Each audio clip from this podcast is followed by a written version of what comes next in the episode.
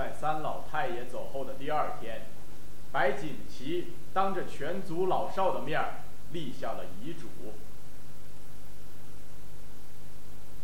三老太爷走了，他走的惊天动地，大伙谁心里头都明镜儿似的。日本鬼子他不会放过我的，不就是个死吗？我不怕死，可这死了之后的事儿，我不放心。我要立遗嘱。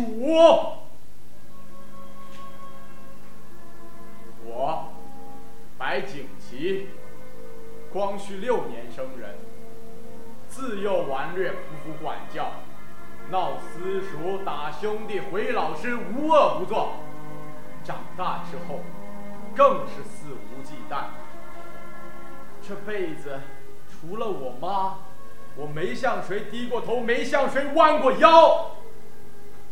可如今，日本鬼子他打到了咱家门口，逼死了三老太爷。我立誓，宁死不当亡国奴。我死以后，本族老少如有与日本鬼子通通一气者，人人可骂之；我死以后，如有与日本鬼子通通一气者，人人可诛之；我死以后，如有与日本鬼子通通一气者，就照着我这口刀说话。